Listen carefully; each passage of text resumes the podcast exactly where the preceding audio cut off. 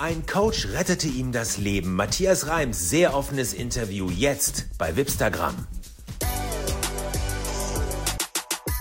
Schlagerstar Matthias Reim ist heute im Wipstagram. Seine Vita liest sich wie ein Thriller. Erst ganz unten, jetzt wieder ganz oben. Er ist totaler Kult momentan, mega angesagt und wir sprechen jetzt mit ihm. Hallo Matthias. Hallo. 1990 erschien das erste Album. Du bist die ganzen 30 Jahre jetzt im Business geblieben. Heute bist du nicht nur einer der erfolgreichsten Schlagerkünstler, sondern inzwischen Kult. Wie fühlt sich das denn an? Ähm, ich glaube sehr, sehr gut. Und nach so vielen Jahren ähm, ähm, ist das auch ein Geschenk des Himmels. Und ich nehme das gerne, gerne an. Und bin ich auch. Ich bin gut geworden über die Jahre. Bist du auch. Du hast natürlich auch viel mitgemacht. Wer ist jetzt so dein typischer Fan? Ist das generationenübergreifend oder wie ist das? Du bist ja auch gerade auf Tournee noch bis Ende des Jahres.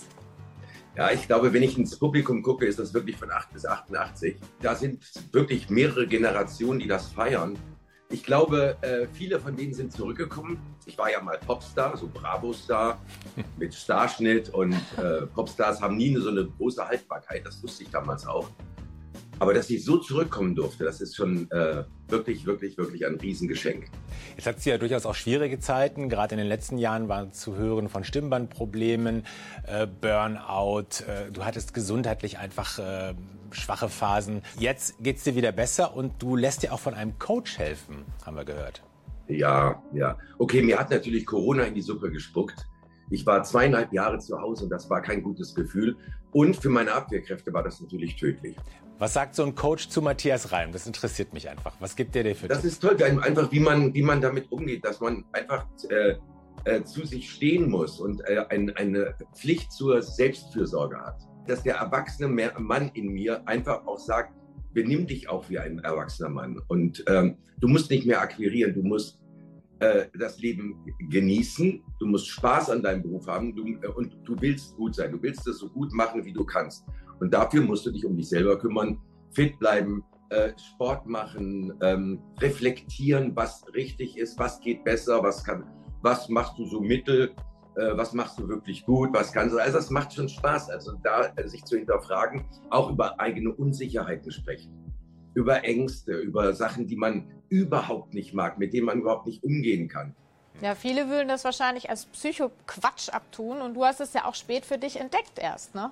Naja, ich musste auch erst äh, 65 werden, um äh, zu sagen, ähm, ich muss mal mit jemandem reden, weil ich, in, ich entwickle Dinge äh, oder ja, ich muss einfach über mich ins, mit, mit mir ins Reine kommen und mir im Klaren sein, wer, wer bist du, was tust du, äh, warum bist du, wie und wie reagierst, warum. Du hast natürlich mit 2023 ein echt stressiges Jahr. Du hast deine Tournee, bald kommt dein Live-Album, an dem du lange gearbeitet hast. Wie stehst du denn jetzt solche stressigen Momente und Phasen dann besser durch als früher?